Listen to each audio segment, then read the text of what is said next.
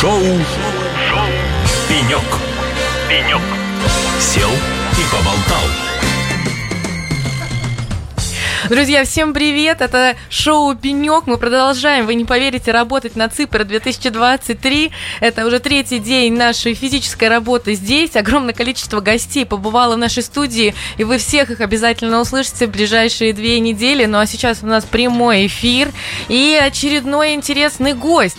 У нас на пеньке нашем импровизированном, я думаю, что очень комфортным, расположился Алексей Гастомельский, генеральный директор РМС. Компания входит в группу Техноспарк. Алексей, да, Здравствуйте. Да, здравствуйте, здравствуйте. Действительно очень комфортный пенек. Э, вот, и я очень рад быть здесь. Наша компания занимается автоматизацией складов. То есть мы делаем РМС. РМС. Robotics Management System, роботизированная система Вы управления. прям предвосхитили мой вопрос, а как это расшифровывается. Отлично, давайте тогда сначала вот о чем поговорим. Сегодня мы уже встречались с вашими коллегами, говорили про стартапы, про стартап-студию. Давайте поговорим Техноспарк. Что из себя представляет э, эта студия, зачем она была создана, когда она была создана? И в чем ее задача? Техноспарк один из пионеров стартап-студий в России. И, наверное, первая и самая крупная стартап-студия именно в диптехе. То есть не в IT, не в облаках, да, то есть не в таких вот софтовых решениях, а именно в диптехе, то есть то, что можно пощупать, там покрытие, устройство материала и так далее. Производственные Про- такие компании. Производственные и вот работающие, я говорю, с чем-то материальным. То есть то, что вы можете увидеть, пощупать и так далее. А, компания создалась в 2013 году. Ну, активно начала работать в 2014. И основная идея была создать инструмент, инфраструктуру, которая бы сама создавала стартапы. То есть продуктом стартап-студии является стартап. Вот Стартап. как конвейер, да, как у вас Ford придумал конвейер, который делает автомобили, вот мы пытались придумать конвейер, который делает стартап. А почему именно такая модель была выбрана? Почему это не компания, которая занимается диверсифицированной деятельностью? Диверсифицирован. Ну, смотрите, мы отталкивались от того, что мы строим некоторую инвестиционную компанию, да, и э, в этом плане скорее прототипом, ну, то есть то, что было на тот момент на рынке, наиболее известным и остается сейчас, это венчурные фонды. Да, то есть это фонды, которые отбирают 100 стартапов, инвестируют в первую очередь в людей, дальше из 100 стартапов они там условно инвестируют, там, не знаю, 10-20, из них потом один должен выстрелить и окупить весь портфель. И эта модель, она не совсем подходила, не совсем подходит для российского рынка, а, особенно в диптехе. То есть у нас действительно есть несколько звездных стартапов, но за ним тогда стояла огромная очередь инвесторов, то есть они были сильно переоценены. Вот. А с другой стороны, именно хороших стартапов их были единицы. И поэтому вместо того, чтобы, ну, там, надеяться на то, что появится российский Илон Маск, мы решили сделать такого коллективного Маска. То есть, по сути, что такое стартап-студия? В чем ее, как бы, смысл? Вместо того, чтобы отбирать команды с рынка, мы вместе с нашими партнерами, либо вместе с нашими заказчиками определяем образ продукта. То есть что-то, что им будет нужно, что они готовы, во что они готовы. Первостепенно вы взаимодействуете с клиентами, Да. понимаете от них эти потребности. Да, да, да, да. Изначально мы либо ищем какую-то незанятую нишу на рынке, да, и дальше проговариваем с игроками в этом рынке, что вот какого рода решение закроет вот эту самую нишу. После того, как мы определили образ продукта и образ бизнеса, мы под это ищем, э, Техноспарк под это ищет инженерную команду и бизнесовую команду. А это уже готовые команды? э, Или это собранные инженеры с разных уголков России, ну или неважно, где они сидят? абсолютно с разных уголков, потому что в Техноспарке это и роботы, да, вот к которым я имею непосредственно отношение, и генетика, и 3D-печать, и оптические покрытия. То есть это на самом деле абсолютно разные э, сегменты, но во всех этих сегментах постепенно формируется достаточно глубокая именно э, экспертиза, связанная с предметом. И за счет этого, то есть в чем еще преимущество стартап-студии по сравнению с классическим венчуром, это то, что когда ты начинаешь разбираться в предмете, ты начинаешь видеть возможности. И когда ты видишь возможности, ты снова создаешь там новый стартап. Да, то есть это вот такая вот... То есть если, грубо говоря, венчурный фонд это такая воронка, наверху там тысяча, потом сто, и вот внизу там у вас единицы стартапов, которые выстреливают то стартап-студия это наоборот. Это у вас вначале, например, 10 или 20 компаний, а потом за счет того, что вы глубоко разбираетесь в определенных предметах, вы видите там новые возможности для бизнеса, и это дерево, оно как бы растет. Ну и опять-таки есть конкретные заказчики, как я, я правильно Да, понимаю да, всегда, конечно. поэтому это же команды, созданные под конкретные задачи. Да. Так почему корпорации не создают в рамках э, своих э, компаний вот отдельные такие проектные группы, которые занимаются всем этим? Зачем обращаться э, к сторонней организации, которая будет искать инженеров сторонних, которые будут работать, а вдруг они потом захотят это вообще увести в отдельный бизнес? А, Смотрите, корпорации, они пытаются это делать, но им это делать достаточно сложно. Просто тут вопрос всегда в уровне независимости и мотивации. А, Корпорация, для нее все-таки, ну, вот эти вот задачи, вот эти стартапы, это такая, ну, отчасти диверсификация, отчасти что-то стороннее. И чтобы эта история развивалась, неважно где, у нас или в корпорации, все равно должна быть мотивация кого-то, да, предпринимателя, это может быть сама стартап-студия, плюс какой-то человек внутри э, конкретного стартапа, который мотивирован построить бизнес. И этот бизнес не обязательно должен быть привязан к этой корпорации, да, то есть корпорация, да, она может быть, например, якорным заказчиком или первым заказчиком, который делает пилот, но дальше этот стартап должен идти на рынок. А вот с этим в корпорациях не всегда просто получается. То есть, грубо говоря, внутри корпорации создать стартап, который будет работать на весь рынок, ну, это не всегда им просто, и не всегда рынок этому верит. То есть, если у вас есть стартап, который явно аффилирован с каким-то рыночным игроком, другие могут бояться с ним работать, что утечет просто какие-то их ключевые Но компетенции. когда или это независимая Да. компания, здесь намного проще. А на первых стадиях появления стартапа, разработка и пилотные проекты, инвестиции исходят от якорного заказчика или все-таки есть место венчурным а, фондам и другим, ну и Инвестор, Инвесторам, да, да, да, да, есть? есть, есть, конечно, конечно.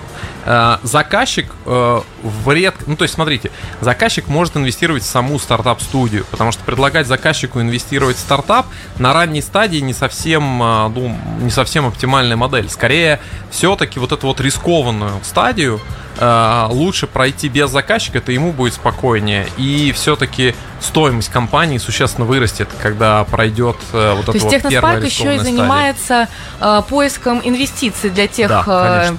Команд, которые в рамках этой структуры да, появляются. Конечно, конечно. То есть, по сути, это такие, э, э, это инвесторы, инвесторы Техноспарк, это инвесторы ранней стадии, да, то есть Техноспарк закрывает вот эту вот первую раннюю стадию, где, собственно, формируется продукт и начинает формироваться стоимость компании. Алексей, а расскажите о самых э, интересных, так скажем, резидентах группы Техноспарк, э, ну, где есть действительно клевые, крутые проекты, которыми вы гордитесь, которые сейчас проходят пилотирование и вот релиз, масштабирование которых вы ожидаете в ближайшее время. Ну, смотрите, у нас есть на самом деле много проектов, которыми можно гордиться, но из таких достаточно уже известных на рынке, наверное, обозначу Тюбот, да, который вот э, э, внутритрубный робот.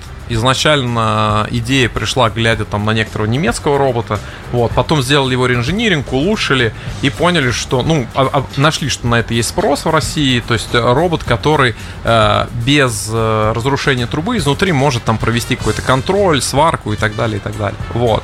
Вторая это логистические роботы, как раз то, чем я занимаюсь. Вот, тоже эту идею мы подсмотрели у Амазона, Amazon придумал первый на своих складах технологию товар к человеку. То есть, когда стеллаж, с которого вам нужно что-то собрать для интернет-заказа, он подъезжает к человеку, а не сборщик идет с корзины. Это ускоряет процесс сборки в разы. И мы увидели, что вот как раз на рубеже 2012-2013 года Amazon за безумные деньги купил единственную на тот момент компанию, которая делала таких роботов. Вот. И мы, поговорив с Почтой России и еще с рядом игроков, поняли, что да, есть вот постепенно-постепенно на это формируется спрос, и, соответственно, под это начали делать логистических роботов. Потом, что еще из таких, ну, значимых и интересных вещей, это, например, э, 3D-печать медицинских имплантов. Это всякие позвоночные кейджи, это черепно-лицевая хирургия, это всякие сложные протезы, тазобедренные и так далее. Вот сейчас на нашу компанию, ну, которая входит в группу компании Техноспарк, которая этим занимается, приходится, наверное, э, ну, 60-70% всего рынка вот этих вот э, имплантов, и как бы они работают там со всеми э, ведущими клиниками в России. А, Что еще? А, Еще есть, например, э, компания, которая делает э, очень классные оптические покрытия разные, там светофильтры, оптику и так далее. Вот. Есть компания, которая э, делает искусственные алмазы. Тоже востребованный. Вот недавно Роскосмос э, стал клиентом. Вот. Ну, то есть, на самом деле, я могу долго рассказывать. Э, каждая компания, ну, то есть, там порядка 100 компаний, и вот, наверное, 15-20 из них прям такие За очень 10 интересные. лет э, столько компаний и столько уже, я так понимаю, реализованных бизнесов. Это же уже можно так сказать. Да, да, конечно, уже, уже там есть бизнесы, которые были выращ- выращены и проданы. То есть уже есть и, и история успеха. То есть в этом плане эта модель, ну вот она, она показывает свою жизнеспособность. Так как это ранняя стадия, то сам процесс от того, как начали строить компанию до ее продажи, он не супер быстрый, то есть он не такой быстрый, как в IT, но если в среднем сравнивать с material base, то есть вот именно с материальными, э, с материальным рынком, то он достаточно быстрый. То есть обычно просто вот для примера э, на э, классическом венчурном рынке такого рода компании от момента э, старта до продажи проходит 15-20 лет. Просто чтобы вот вы понимали масштаб.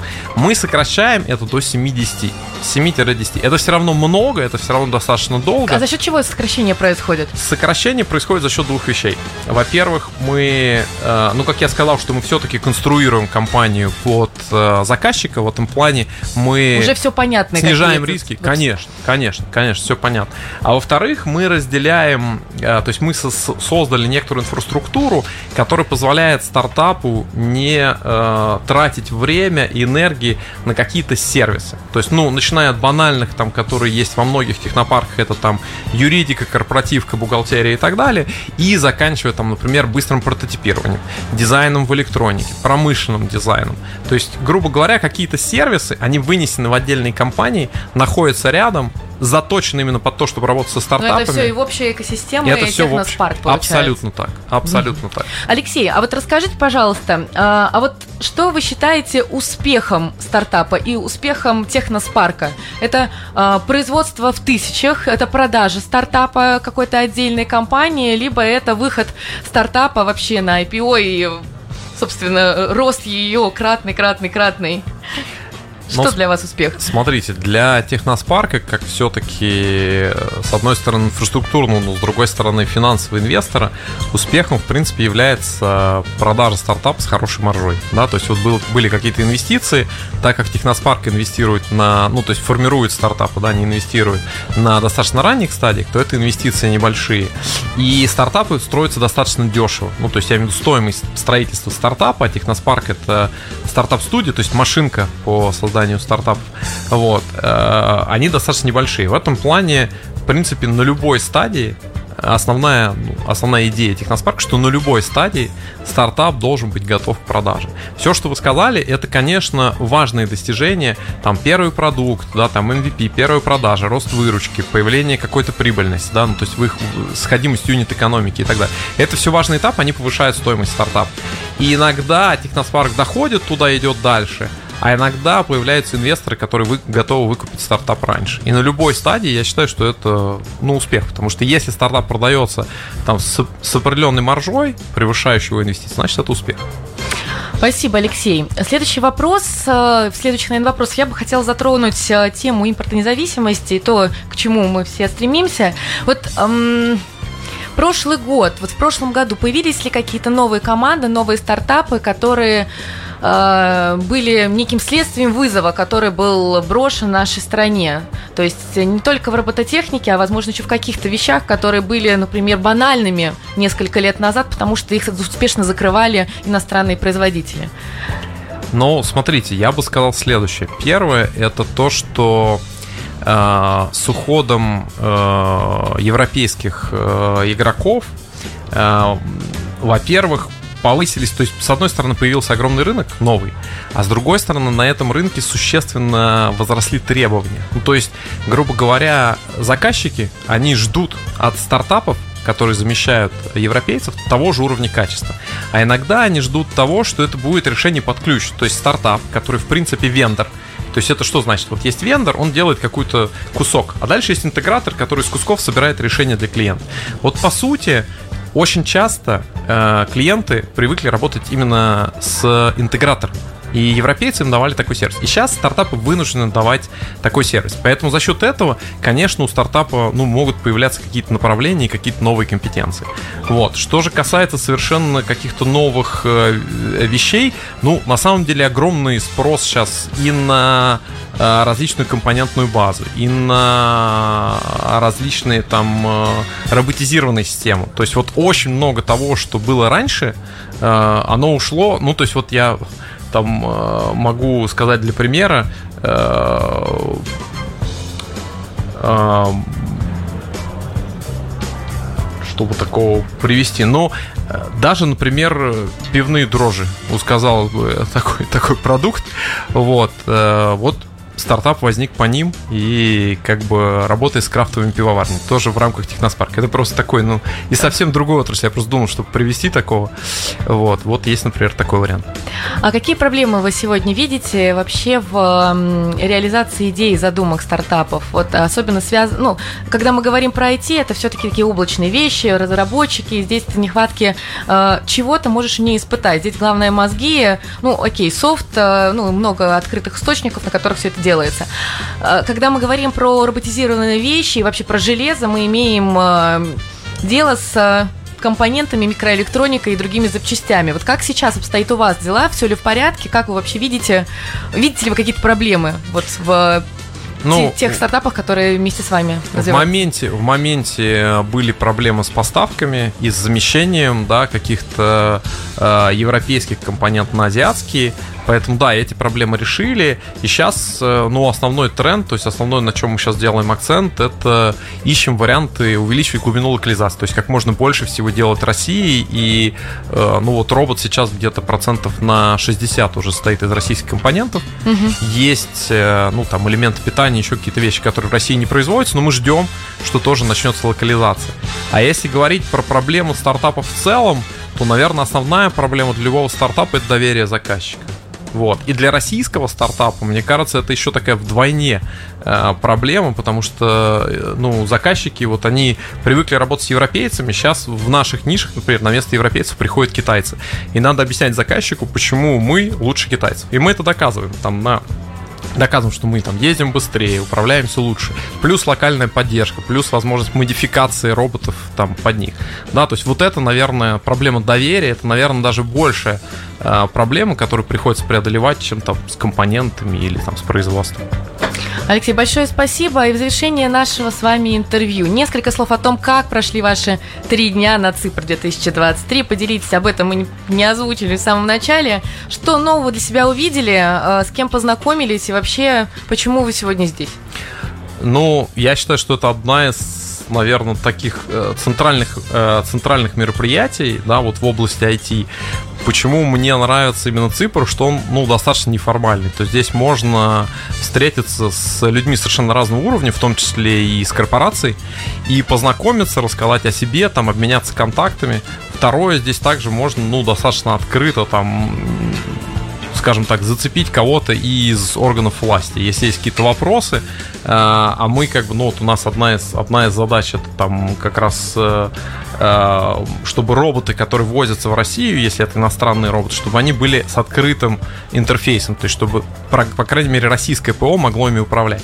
Вот. И вот такие инициативы, да, которые ну, помогут нам формировать технологическую независимость, вот, это уже GR вопрос. Вот. Поэтому с этой точки зрения мероприятие классное. Ну и я посмотрел по, ну, погулял по, по выставке, вот, в принципе, Gerald. Планшет с моим офисом, который роняли. Э, ну, в общем, вот то есть какие-то... Это уже, это уже распространилось да, по да, всем да. телеграм-каналам. Вот такая да. реклама появилась у известного всем бренда, не буду называть. Да.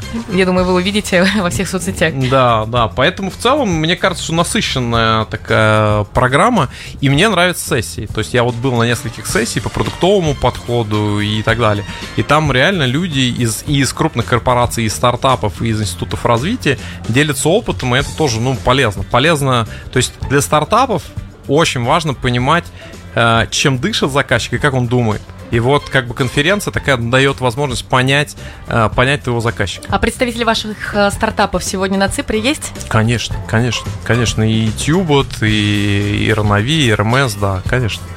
Здорово. Алексей, мы желаем э, вашей стартап-студии огромных успехов, чтобы появлялось все больше и больше интересных компаний, которые решают интересные, амбициозные задачи. Я надеюсь, что мы увидим, может быть, на следующем Ципре уже какие-нибудь примеры тех роботов, которых мы сегодня вели речи, не только с вами.